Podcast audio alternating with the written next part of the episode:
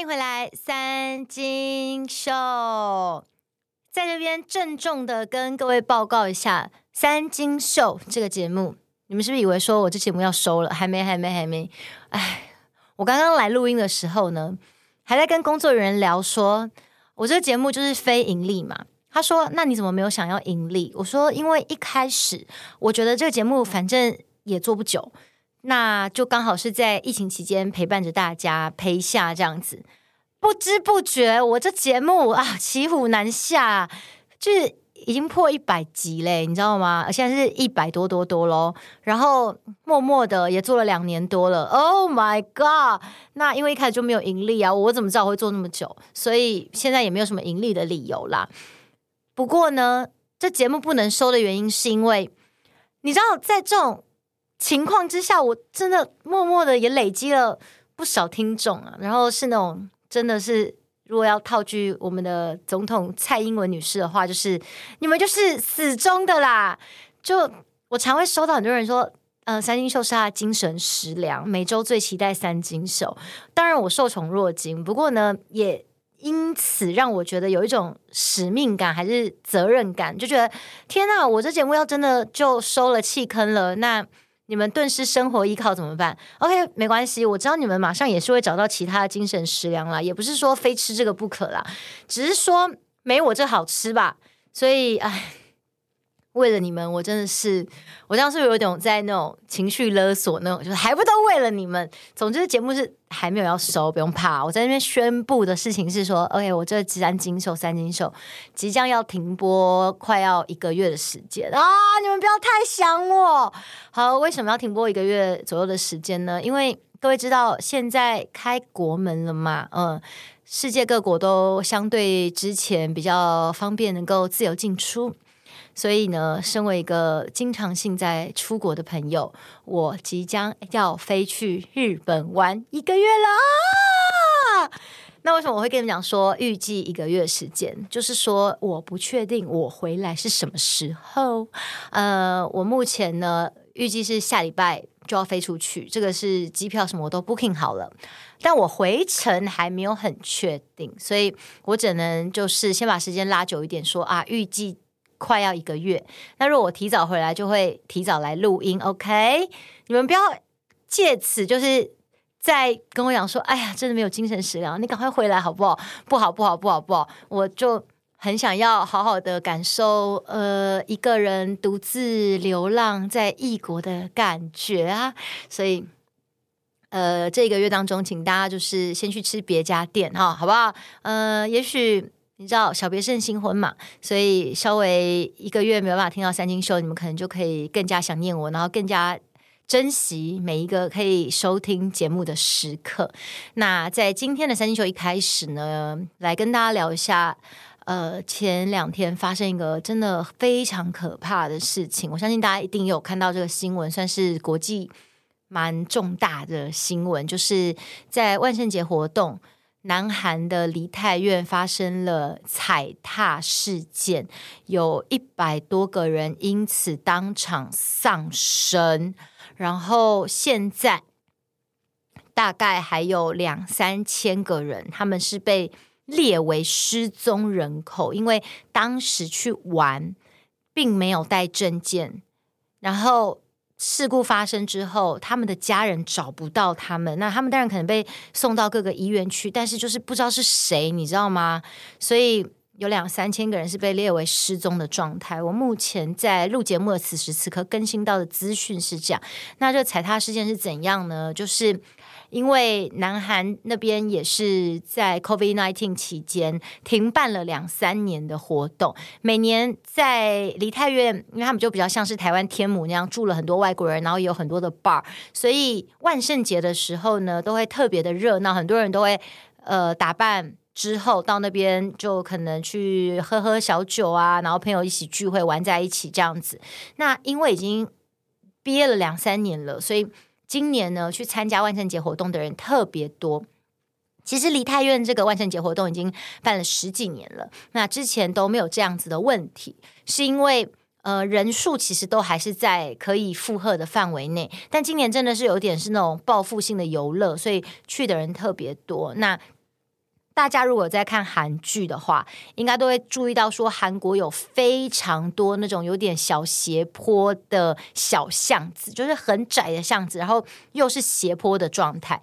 那梨泰院那边也有，所以呢，当他们去的人数超乎预期的时候，就很容易发生这样很可怕的大型事故，就是在那种斜坡的小巷那边，只要有一个人跌倒，后面的人就会很像骨牌效应一样，全部哗啦啦的倒下来。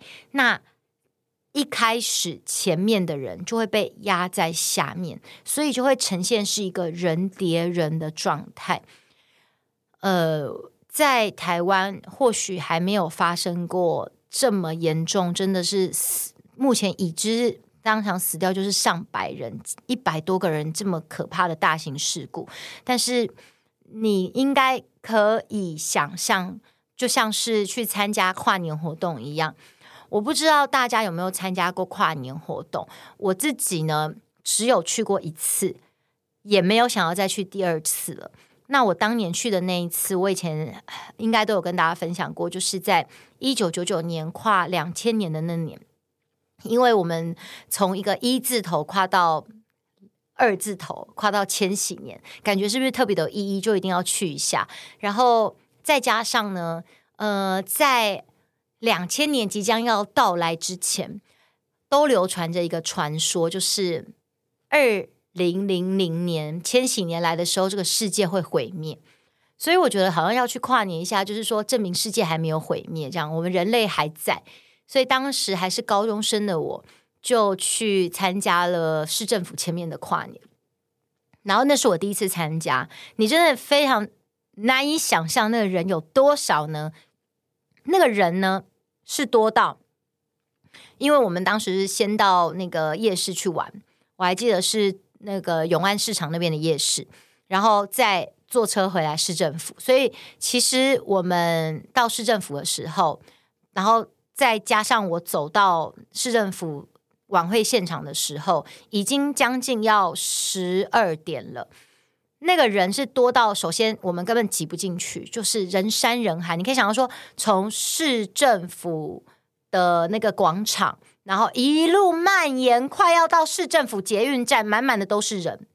然后呢，结束的时候，我可以感觉到一个很惊人的状态是。你知道人挤人的时候，你根本没办法走路，你就是悬空诶，你真的是被挤到你整个人悬空，然后是这样被推着往前进的。然后人非常多的时候，即使是冬天，天气已经比较凉了，你还是会觉得呼吸困难，因为太挤了。然后好不容易挤挤挤挤挤挤挤挤到捷运站，还没有办法松懈，因为你还要想办法。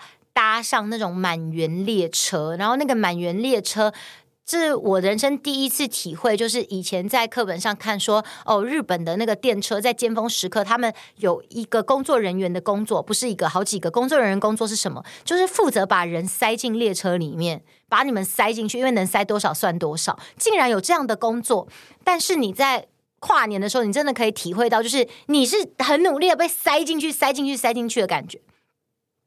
因为那次经验之后，我就再也不想去跨年了，因为我觉得哦，真的太痛苦了。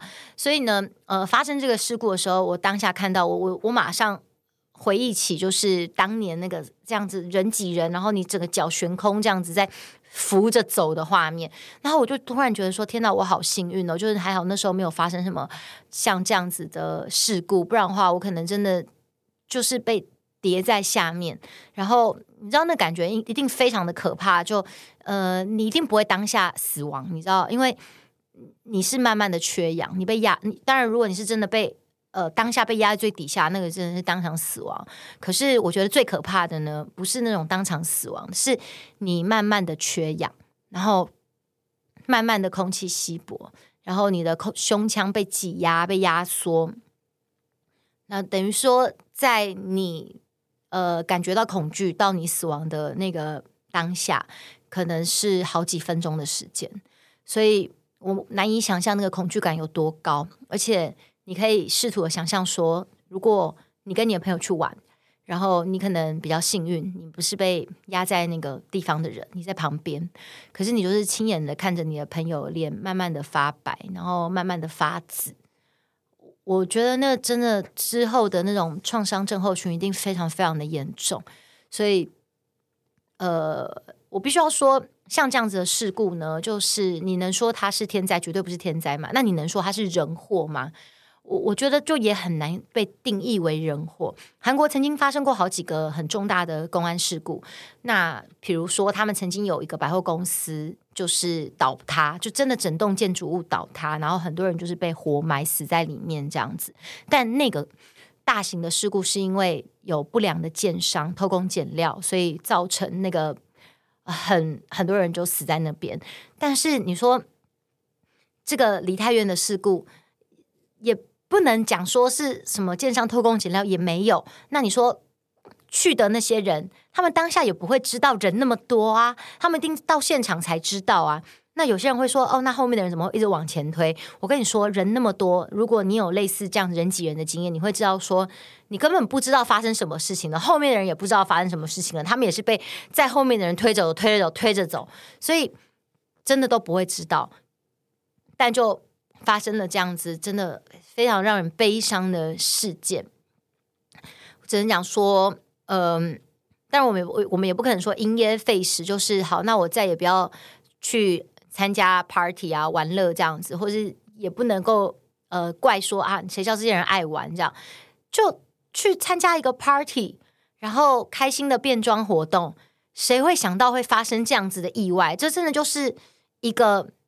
我们没有人想要发生，但是它就是发生，这就是一个意外。然后我好像也没办法怪谁，你知道吗？没办法怪谁，所以就因为你知道，如果人生你还可以怪说啊，都是什么什么害的，好像都也还好，对不对？会相对的比较有人可以怪，总是比较能够调试嘛。但是像这样，你能怪谁呢？不能。那这人说，那就是遇到了，他就是一个命运。嗯、那你看到，当然真的是非常的难过啦，就觉得嗯。尤其我觉得像这样子的走法好可怕哦！我自己这样看到新闻的时候，我就试图的去想象，我就觉得天哪！我真的觉得，呃，虽然不该有这样的结论，但是我还是真的说，我觉得能够好走真的是一种幸福。就是你并不是带着那个恐惧死亡的，或者是说你在死的当下，你那是一瞬间的，你还来不及恐惧你就死亡了，那就真的还好。可是你这样慢慢的煎熬着，然后是你知道有很多被。救出来的人呐、他们说他们是十点多就被压在那边的，然后他们等到十二点多一点才被救出来。他们在中间历经了那个一两个小时的时候，他们都觉得说会不会就死在这边了，就是这么这么的可怕。那还有他们被救出来了，可是一定有很多人是就真的就这样走了，那他们可能真的经过了那么漫长的煎熬，哇，就。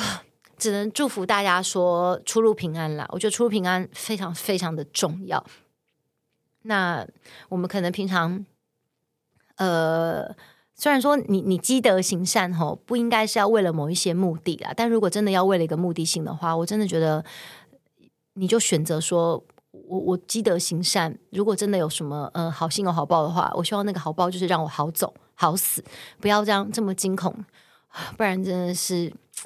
太痛苦了，好啦，那呃，我们接下来聊一点比较轻松的话题吧。前面聊的话题有点太沉重了，天哪！我要出国前，然后跟你们聊这么沉重的话题哈，聊一点轻松的，就是最近其实蛮多事情可以聊的哦。呃，今天准备了两个话题跟大家聊，一个是钟明轩。呃，我之前节目应该有聊过钟明轩这个人。那钟明轩这个人，大家比较开始熟知的话，应该是。他在多年前曾经以那个煎熬地出道，就是有点五音不全的唱煎熬，然后拍影片而被比较多的人认识。那那个时候看起来也还好。后来呢，他呃，应该说获得。相对多的人气是在他开始走一个什么国际美人路线的时候，就是呃展现自己非常的有自信啊，然后觉得自己很漂亮啊这样子，那开始被很多人注意，那很多人觉得说他的形象是做自己。不过呢，呃，对我来说，我一直觉得周明轩这个人呢，他做的不是他自己。我一直觉得他在演一个不是他自己的角色。那你知道，因为如果你真的是呃做自己的话，你其实是不用演的。可是你在周明轩的身上，你可以感觉到他非常的累，他一直在扮演不是他自己，所以你就会觉得他讲的每一句话，或是想要呈现出来的那个自信感，其实你都会觉得很有演技的成分在里面。偏偏他的演技又。怎么说，蛮拙劣的，所以你就会看得出他在演。我不知道大家是不是跟我有共同的感觉。那最近会想要聊他，是因为呃，最近他去美国，然后进行为期约莫一个月的留学。好，有人跟我讲说，去一个月不叫留学，叫做游学。对，呃，我也认为是游学啦。可是问题是他自己本人说是留学，我很怕，我如果说他是游学而已的话，大家可能，嗯，他可能会很生气，说我在歧视他。所以我们就以他自己的原话来说，是他去留学。然后呢，他说他在美国的这个语言学校呢，就是跟同学们一起打篮球。那同学们当然来自全世界各地。结果呢，他们打完篮球之后，他又提议说啊，不然要不要哦，先打排球？好吧，sorry sorry。然后后来他又提议说，那要不要改成打篮球？他就可以分成两队来打篮球，就呢，这时候就其中一个德国的白人女生呢就不讲话，那他其另外一个英文比较好的朋友就再讲一遍说啊，我们分两队打篮球，然后这个德国女生就说她只想要嗯 be alone，就是只想要。独自自己一个人，OK，那他本来想说他想要 be alone，那也是他的自由。他没想到呢，后来竟然被他撞见，说这个德国女生呢，竟然呃又找了另外的白人朋友，然后一起玩。我不知道是一起打篮球还是怎么样，反正就是一起玩。那他就觉得说，这个德国女生是不是种族歧视？为什么？他跑去找白说要 be alone，可是却跑去找白人玩，那就是歧视嘛？不想跟我们这个黄皮肤猴子有没有黄种人玩？是不是这样子？歧视我们亚洲人。于是呢，他先脑补完这些之后，他就去质问那个德国女生说：“你现在是不是种族歧视？”然后德国女生就说她没有，然后他就大肆的就是。教育他，就说现在已经是一个地球村了，然后我们都是 We are family，你不可以再存在了这种就只有白人优越感的观念，类似像这样。OK，Anyway，他英文没有好到就是可以讲出呃我刚刚讲的那段话。反正总而言之，他确实是有讲什么 global village 吧，或者是 maybe 有讲呃 We are family，因为这个被还是他英文可以负荷的范围内了。总之呢，呃，他就觉得教育他完之后。他就很洋洋得意的走了，然后他甚至就是录成影片来跟大家分享说他这么的勇敢，捍卫这个亚洲人的尊严。但呃，确实他的粉丝会觉得说，哦，他真的很棒啊，怎么样子？可是我觉得，呃，如果你真的是有有有有有出过社会，或者是说真的有到世界好好的见识过的人，你就会知道说，世界确实会有种族歧视。这是毫无疑问的。我们不要说世界啦，单独单就在我们台湾这个小岛上，我们也会觉得说，嗯，欧美人好像就比较比较比较棒，对不对？那台湾人其实很多人会看不起东南亚来的人，会觉得呃外籍移工比较 low。有些人真的是这样子啊，就说他们是外劳啊什么之类的。所以其实光是这个小小的岛，就也存在着种族歧视，这是我们要面对的。可是你说每一个人都种族歧视吗？其实没有，我们只能说有一部分的人。所以我们只能说种族歧视的东西，无论在哪边都会有。只是说每件事情，我们都可以说这个叫做种族歧视嘛？我觉得不能够这样子去定义它。像是钟明轩这个问题呢，我觉得。很单纯，就是人家不想跟你玩呐、啊，可能你看起来篮球打很烂之类的吧，或者是说我就是不想跟你玩，我不喜欢你啊，我不喜欢你，为什么要跟你玩？我刚刚跟你打完排球之后，觉得哦，你这个球品不好，不想跟你打。Anyway，各种理由嘛，但但你知道，大家也不熟，我怎么可能就直接跟你讲说，哎，我就不想跟你玩？所以他就比较礼貌性的说，他只想 be alone，他想跟别人玩，这个没有任何问题。我看到有人举例，我觉得举例也非常好，就像说你跟这个女生告白了，但是女生就是很委婉的打枪你，然后他。就会讲说哦，他现在只想要一个人，那结果没想到过一阵子，他就跟另外一个帅哥交往这样子，那你就很俩公嘛，你就要讲说你现在是怎样？你是歧视我吗？不是想好说你只要一个人吗？怎么可以立刻跟别人交往？不，就是你不是人家的菜啊，就真的只能这样讲啊。但周明轩他就是直接的先扣上一个说他就是种族歧视的这种大帽子给人家，然后。还去质问人家，而人家都已经说没有了，他还要去教育人家，会不会太过自以为是了呢？所以我个人觉得这种行为其实是蛮丢脸的事情啦。希望就是在收听三金秀的各位，呃，我想每个人的对一件事情的观念跟见解不一样。那你当然觉得钟明轩这样非常的棒，anyway，你，也可以这样觉得，你也可以很不认同我，都无所谓的，因为我人生并没有要寻求你们的认同，只是我要讲说，我希望我提出的这个想法能够让你去好好的思考一下，说 if。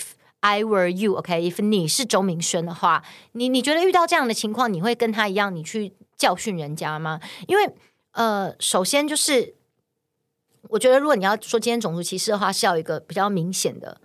一个理由跟事证，不能说我觉得你有，你就是有，你知道吗？就每一个人对于每件事情，既然都会有不同的看法，那当然也会有不同的做法。所以你千万不要用将心比心这四个字放在每一个人身上，因为每一个人想的真的跟你不一样。你觉得他是这样，可是其实他根本没有这样想。我相信大家生活当中一定有非常多这样的经验，所以我们应该要学习的是，不要不要将心比心，拜托各位，你应该要呃尊重每一个人。他们的选择跟他们的想法，因为今天我我想我是那个德国女生，我也会觉得我招谁惹谁了。我可能就只是委婉的说，我想要一个人玩，然后我还要被你这样教训，我真的觉得我肚子有笑诶，会不会是这种感觉呢？呃，我相信大家会收听三金秀的死忠是死忠的哦，大家可能。会想法比较接近于我吧，就是我们比较愿意去尊重每一个人的认知跟每一个个体的个体的不同，而不是把自己的想法跟观念强硬的套用到别人身上。我觉得那样，呃，这样讲或许有点严重，但是我觉得，我觉得这样子去强迫的行为，其实很像是那种红卫兵的思想审查，就是说你怎么没有这样想？你没有这样想的话，我就要就是砸了你的祖先牌位，我就要怎么样把你。拖出来，然后清算你，这样这是非常不应该的。各位，我们如果呃以身为身在一个民主国、民主自由的国家而自豪的话，我们就应该要尊重每一个个体的不同。我觉得是最重要的事情。好，那呃，我们讲完这个钟明轩的事情之后，我来聊一个，我个人觉得就真的很不红，但是。基本上对于不红的人，我不太会花什么版面去讲啦，除非说这个不红的人就是很好笑，或者说他的行为很值得被拿出来探讨，那我们就可以稍微讲一下。所以我想要讲的这个人呢，我必须要介绍他的背景，因为我相信你们很多人都不知道他是谁。这个人呢，叫做他有个粉丝团，叫做晨曦有个大鼻孔啊，sorry，呃，我我老是忘记粉丝团名字，叫做晨曦有颗地图炮。为什么我老是记成他叫晨曦有个大鼻孔呢？是因为这个粉丝团背后的经营者呢，他叫做李玉兴，然后昵称叫皮皮。那大家还是不知道是谁，太不红，没关系，我再跟你们介绍一下。他比较被一些人所知道，那个真的蛮小众的，就是有上新闻的原因呢是。他曾经参加过太阳花学运的活动，然后在里面也算是其中一个不算重要的边缘成员，反正总而言之有参加就对了。那会上新闻版面呢，是因为他被爆出说他挪用太阳花的公款。当时他可能有呃管，因为当时太阳花毕竟是一个活动嘛，所以一定有人要负责会计的部分啊，有人负责 event 的部分，有人负责行销网络的部分。他刚好负责到钱的这一块。Oh my god！千万别让他碰到钱。为什么？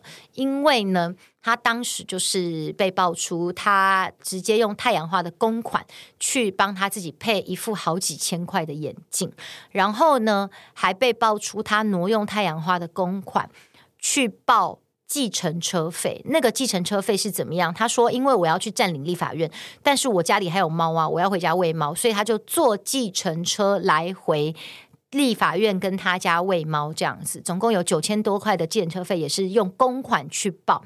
然后不止如此，这个人呢，他还被爆出说，他曾经在 PTT 的合购版，然后。”呃，当主购跟网友们一起合购东西，结果网友们汇钱给他之后呢，奇怪货怎么没有收到？于是跑去问，才发现说他把网友汇给他的钱拿去挪用缴自己的房租，因为他没钱缴房租。所以就是牺牲网友的权利，然后等于网友借钱给他去缴房租的概念。那事后他才出来道歉，所有的事情都在事情爆发之后他才出来道歉。另外也被爆出说多次跟不同的朋友借钱，借钱的理由各式各样，缴不起房租，还有比如说他的猫生病要借钱之类的，这些都是都是呃网络上搜寻到的资讯，而且都是真实存在着的。我这个人就是有多少证据说多少话，那他自己本人也有承认的状态哦。那这个人他呃，因为就被爆出了这种你知道到处借钱啊，然后又挪用公款啊这种黑历史，所以稍微沉寂了一阵子。没想到就是这两年突然跑出来开了一个粉丝团，叫做“晨曦有个大鼻孔”，晨曦有颗地图炮，然后也是继续讲一些很愤世嫉俗的言论。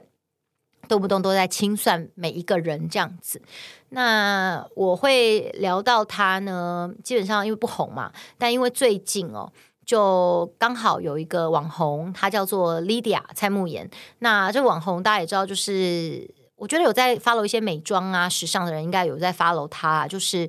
呃，嫁得很好嘛，老公是这个医美的医生，然后在医生界长得也还不错。那这个 Lydia 本身家里也很有钱啦。然后之前大家认识 Lydia，可能因为她也蛮常上《女人我最大》啊这样子综艺节目，分享自己的一些时尚心得这样。然后呢，这个呃 Lydia 可能就是只是写了一篇文章，在分享说，她觉得台湾的育儿环境其实没有那么不友善，没有像很多人讲说啊怎样怎样怎样。她觉得其实台湾相对其他国家来说，以她自己在国外的经验，她觉得其实真的是已经算友善了，然后就这个晨曦有颗大鼻孔，不知道为什么就突然跑出来骂他说，他这个就是在丑女，他就是站着说话不腰疼，然后在仇视这些女性。然后我就想说奇怪，就是他只是分享台湾育儿的环境没那么不友善，与他丑女到底有何关联性？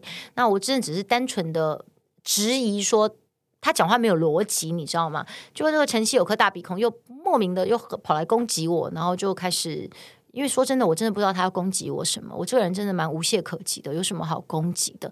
就因为大家知道，我是一个蛮愿意面对自己不擅长的事情与擅长的事情的人。有些人就是觉得说他被攻击到的原因，是因为他不愿意面对自己自己的缺点，应该这么讲吧？但我其实是蛮怎么讲？应该。我应该不能说面对，我应该是说我完全的接纳自己的缺点，甚至我因为接纳的关系，这些缺点似乎也都变成优点了。所以，我这个人真的没有什么好攻击的。你要攻击我什么？攻击我非常的懒惰，没有上进心，这些是都是真的。或是你要攻击我，就是没有什么，因为我毕竟也没有什么挪用公款的经验啊，或是鼻孔也不够大，没有漏财的这个困扰，或是就我我想不到我有什么好攻击，或是说。也不是什么学电的学历啊，就是学历也也没有多低。这样有些人可能因为学历低自卑吧。那当然，我觉得学历不能代表一切。不过有些人就是很爱为了学历低而自卑。但因为我学历也也还不错，所以家家境家世都还不错，呃，长相也还不错，呃，钱也还不错。所以就是不知道你要攻击我什么。我觉得要攻击我的人蛮累的，就是要想说啊，我要攻击他，他想说呃，他他要攻击什么攻击他，所以他们就会。不，我刚刚那那段是人格分裂，在一人多分饰多角。OK，他们就就每次攻击我，想说你到底想想骂我什么？你要骂我什么？那这个呃，晨曦有颗大鼻孔，当然就跟呃呃被我告的，比如说像是鸡排妹啊，还有什么呃贴牌牙医史书华，他们都会沆瀣一气的窝在一起取暖，然后互相的攻击我这样子，然后整天就被攻击说觉得。我就是呃嫉妒别人呐，或者是觉得我就是呃骂那些人呐，都是因为我的痛苦指数实在太高啦。那是因为我整天都在比较啊，这样子。但我今天这个节目呃最后虽然时间剩不多了，但是我我觉得毕竟我们要休息一个礼一个月，不是一个礼拜，sorry，是一个月哦。所以我就多今天多多多送你们几分钟，真的不用不用太感谢我。你们是没有想要继续听的意思吗？有吧有吧。好，所以我就觉得。比较这种东西呢，我觉得其实是呃，刚刚前面说的人呐，不要将心比心，因为每一个人呢，你的生长环境，然后你所见识到的事情，或是你天生的个性、你的想法，其实我觉得每一个人都是不一样的，所以别人想的真的跟你不一样。那或许我觉得晨曦有颗大鼻孔这种人呢，他就是属于一个非常爱比较的人，他很明显的就毕竟。什么都没有，首先就长相不行，呃，颜值不行，学历普通，如果跟鸡排妹比的话是很好啦，因为谁跟鸡排妹比都蛮好的。那如果你要比呃老公的话，那也赢不过 Lydia 她老公啦，这个很清楚嘛。那你要说呃。要赚钱，他也没赚什么钱呐、啊，对不对？如果你要比一些这种他们喜欢比的世俗上的成就来说的话，他就是真的是 nothing ok。so 他要去嫉妒别人，这个这个蛮正常的一件事情。不过你们要问我说啊，我嫉妒别人，那我真的没有必要去嫉妒别人，为什么？因为该有的东西我都有了，就呃没有什么好去跟别人比较的。除非说今天我真的比比不过别人，我真的太太少了，你知道我我才需要去比，然后要争。一个面子，对不对？可是其实我每天都感觉的感恩，就是我觉得上天真的好厚待我。就我真的觉得我从小到大是那种要什么有什么的人，真的是这样子。呃，跟打麻将一样啦，就会觉得像我这样的人到底有什么好去比的？我就真的只有感恩。我除了感恩还是感恩，所以我觉得。像他们那些人，比如说你说鸡排妹比什么啊？他就是没脑袋、没学历啊，不然呢？就这这是就事实嘛，对不对？没读书嘛。那那你说使使贴牌牙医，他要比什么呢？他要比面子啊，还要比呃，毕竟你知道他长那副德行嘛。然后他要比那种成就啊，因为他对呃。那个他很贪嘛，所以他对那种所谓世俗的成就，他追求要到很高，要别人都很看得起他。我觉得他可能要追求到说，我能够呃一年赚个几百亿，那才是最至至高无上的成就。那偏偏他就是没有到那边嘛，对不对？他就是就普通啊，所以他就会想要去比这些。那会想要去这样攀比的人，还有一个蛮重要的事情，就我之前跟大家讲的，就他们可能本身出生的环境就不是很好。所以这种习惯从小就就会觉得别人怎么有我没有，别人怎么有我没有，这样的心态累积久了，长大之后你稍微有一点东西的时候，你就很想要给别人看到，说不要看我不起，我就是有这些东西。所以你看到晨曦有颗大鼻孔这样什么都没有的人，当他好不容易嫁了一个老公，然后是医生，但。确实也真的比不下，比不上莉迪亚的老公。如果你硬要比的话，真的是这样。那他就只能整天去炫耀说啊，我是医生娘。那 so what？如果你没有依附在你老公的名声之下的话，你是什么？你 Nothing，OK？然后就会装作自己好像很懂一样。之前还去公审那个医学阳明医学的系的学生，那讲的好像自己一副自己是医学系出身，所以很懂他们医学系怎么样。但你不是，你什么都不是，你只是医生娘。医生娘的社会地位到底是什么？就是。你的老公是医生，仅此而已。其实我觉得，你要依附一个别人为生的人啊，他们真的蛮像寄生虫的。就你知道，寄生虫一旦脱离这个宿主之后，它就会死掉，它活不了，因为它就是只能靠吸取别人的养分为生，它本身并没有任何存在的意义跟价值。所以我觉得这样的人真的蛮可悲的。那身为这样的人，他们还是会很想要。呃，不断的告诉别人说自己有多屌，自己有多棒。可是他说的那些屌跟棒，其实都是依附着别人而来的，并不是他自己本身。所以我。很想要跟大家分享的是说，我刚刚一直讲说，每个人都是独立的个体，每个人都不一样。OK，如果一样的话，我们真的就是工厂做出来的东西是一样的。所以我我反而有时候会觉得说，瑕疵品至少它还比较与众不同。如果它跟别人做出来的角度什么什么方圆都一模一样的话，那你就会觉得它好普通，对不对？可是你会知道，之所以艺术品要叫艺术品，是因为它独一无二。我艺术家做完这个作品之后，我没有办法再复制我的作品。如果我能够复制那个东西，那叫版画，版画都比较不值钱的。OK。所以，呃，你知道版画就算是很厉害、蛮有名的一些艺术家，他的版画了不起就两三万块这样子。但如果你说他一幅作品，可能就是上百万、几百万都有可能的。所以你要当那个几百万，如果你要用金钱去量化它的话，你要当那个几几百万的艺术品，还是你要当那个两三万块的版画呢？有些人甚至连那个版画都不是，它只是一个印刷品，因为它根本没有经过这个艺术家的独独家授权，是不是？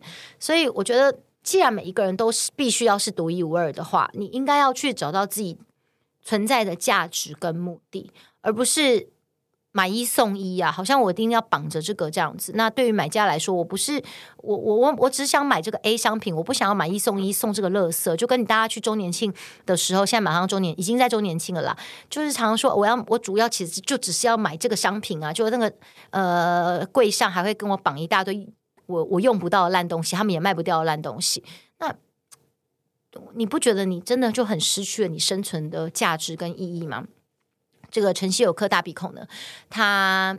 呃，因为我昨天举了一个例子，就说我最近在读《庄子》，我读《庄子》很久了，已经好几年，大家应该常听到我在节目分享。那我刚好最近是因为《天下》杂志寄了蔡璧明老师的新书给我，所以我读了蔡蔡老师的新书，所以等于说又重新再看一遍《庄子》。那所以我刚好因为这件事情，我就忍不住分享说，我读《庄子》里面呢，就在。第一篇的这个前面的逍遥游啦，就在讲说，在北边的那个海里面有一条。大鱼，然后呢，这个大鱼的名字叫鲲，这个鲲就是大家在很多地名，台湾地名会听到什么南鲲鯓的那个鲲，一个鱼在一个昆山的昆，这个叫鲲的鱼呢，它每当鱼当久了，有一天它就是个拍拍它的鱼鳍哦，它这个鱼鳍就突然化成翅膀，然后就飞起来了，然后就变成一只大鹏鸟了，然后这个大鹏鸟就一直努力的往上飞飞飞飞飞飞，它从北边很努力的飞到南边去，但因为你知道它的翅膀很大嘛，所以它的阻力也会非常的大。所以呢，它要对抗那个风的阻力，它其实飞得非常的辛苦，但它还是很努力的飞很高，然后不懈怠的一直往南海飞去，因为飞到南边那就是它的梦想。那它在飞的过程当中呢，这个地上啊就有。一些小鸟看到它在飞啊，然后那个小鸟们啊就叽叽喳喳就开始笑它，就说：“哎呀，它干嘛这么辛苦啊？像我们当这个小鸟啊，我们有时候高兴我们就飞到树上树梢上玩一玩啊，累了我们就停在原地休息嘛，我们干嘛要飞那么辛苦呢？”所以就是后来我讲的这个是庄子的逍遥游嘛，那后来呢，就有人就会。讲说什么鸿鹄之志，就是说啊，你看人家就是有大志向啊，不像那些在地上的小鸟一样。当然，鸿鹄之志的这一个话的来源是来自于“燕雀安知鸿鹄之志”，是出自于《史记》。不过呢，很多在研究庄子的学者呢，会这样讲的原因，是因为大家普遍认为说，《史记》当中的这个“燕雀安知鸿鹄之志”呢，是来自于他看了庄子的这个故事，所以呃，引用了这句话，然后把它把原本的大鹏鸟跟小鸟，然后把它。替换成燕雀跟鸿鹄这样子的存在，所以我昨天就分享了这个，然后就呃，这个陈希有颗大鼻孔呢，他就来纠正我，OK，他发文纠正我说，呃，庄子的这个逍遥游根本不是这样讲的，他呢，他就呃贴复制贴上了一段逍遥游原原话，这样，当然我用白话文说，呃，我我不太喜欢去写那个文言文的意思，是讲说我我个人觉得并不是文言文。呃，不美，有些东西真的是文言文很美，你知道吗？就可能现代人白话文要花十句话讲完的东西，他可能一句话就讲完了，你会觉得用字很精准。只是说，我觉得与时俱变嘛，就大家现在这个时代，我们本来就不太习惯去阅读那么文绉绉的东西。那我觉得，不管是文学或是语言，最主要是说，那表达的人要让听的人、看的人能够很清楚。舒服、简单的、浅显易懂，所以我就用比较白话文的方式去陈述了这个故事。那他可能为了展彰显他自己的文学造诣之类的，所以要贴这个文绉绉的文言文。Anyway，我不管，但他解释，我个人是觉得相当的瞎。就是他解释说我讲的这样不对，应该是呢这个。嗯，庄子这逍遥游里面讲这个鱼变的鸟啊，这这个故事呢是讲说，如果你要当鱼，你就要当鱼里面最大的；如果你要当鸟，你就要当鸟里面最大的，就是要最大。这个就是很多创业家的思维。我想说，Oh my God，各位，你们应该有读过高中，如果你们接受过这个国民义务教育的话。以前我们可能要背《论语》《孟子》，那对于老庄的思想呢，大家都会觉得说啊，就是无为而治啊，就啥都不干啊，然后整天好像是清谈的感觉。但这是完全错误的观念。如果你真的有读书，你不是 Google 来的话，你就会非常的清楚，就是呃，老庄的中心思想呢，其实那个那个无为不是说我什么都不做，他那个无为是因为有为而不为。我这样讲，大家可能会觉得有一点深奥，所以我就是我不喜欢讲文文言文的原因。我们用白话文的来说，就是说老庄所谓的无为呢，是我们要学习着如何自在的与自己相处，我们要如何学习着去呃感应这种你知道天人合一、自然的一切，就是我们不要。那么汲汲营营的去追寻所谓的成功，因为那个世俗的成功是别人定义的，它不是你定义的成功。每一个人想要的东西都都是不一样的，所以你应该要去问你自己的心，去追求你自己真正想要的到底是什么呢？不是别人告诉你的，是你自己真正想要的哦。所以它里面有很多的寓言故事，或者是包括老子《道德经》，都是在讲说，就你没有什么好去比的，没有什么好去定义的，因为你自己可以去定义你的全世界，是这样子的概念，所以。你去讲说，我当鱼就要当最大的鱼，我当鸟就要当最大的鸟。老庄绝对不会这样跟你说，老庄一定会告诉你讲说，呃，你如果想当最大的鱼、最大的鸟，那很好，因为那真的是你想要的，那你就去追寻吧。就像那个大鹏鸟，其实很累很辛苦，还是要飞过去这样子。但如果你想要像这个树间的小鸟一样啊，飞飞累了，我就停下来休息了，这样子，那有什么不好呢？所以小鸟凭什么去笑？大红鸟远大的梦想呢，不需要去笑它。同样的道理，大鹏鸟也不不需要去笑这个小鸟，说啊，你就是没有志向啊什么的，不会，因为每个人想要东西真的不一样。重点是你找到你觉得舒适自在的方法，这才是呃老庄思想想要告诉大家很重要的哲学。所以我对这个陈希有颗大鼻孔，他去 这样去扭曲，用这种非常呃程朱理学的这个儒家思想去。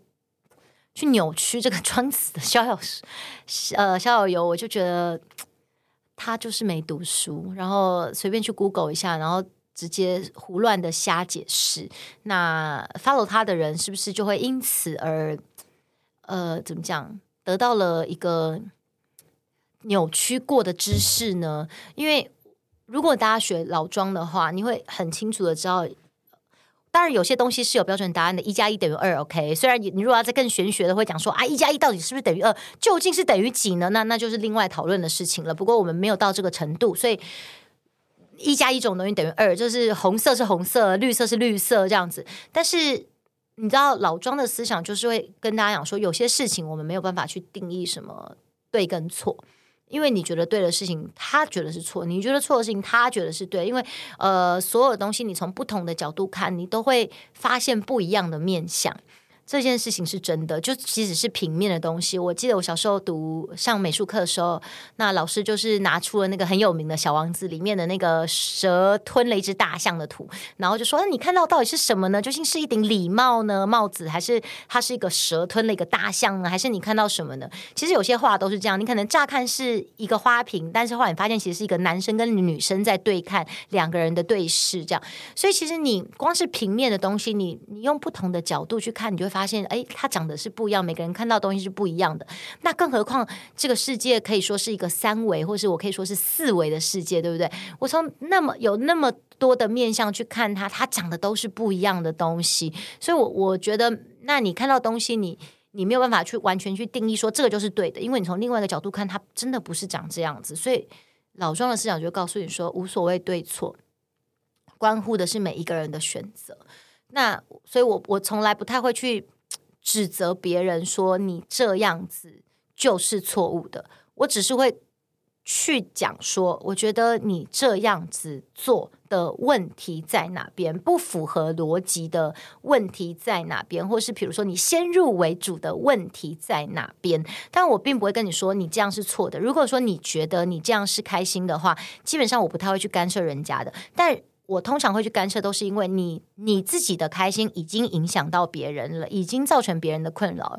呃，回头说，就像我今天开头前面讲的钟明轩的这个德国女孩的事情，你莫名其妙的去指责别人，别人已经跟你说不是了，你还是要继续的去。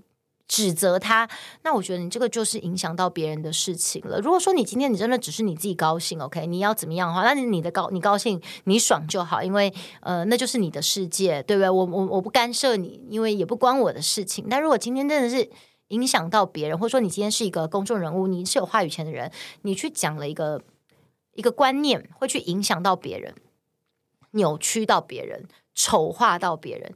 那我就会觉得，我会想要出来告诉你说，其实不是这样子。但是我基本上我还是很尊重每一个人多元的存在，跟每一个方向去看事情的角度。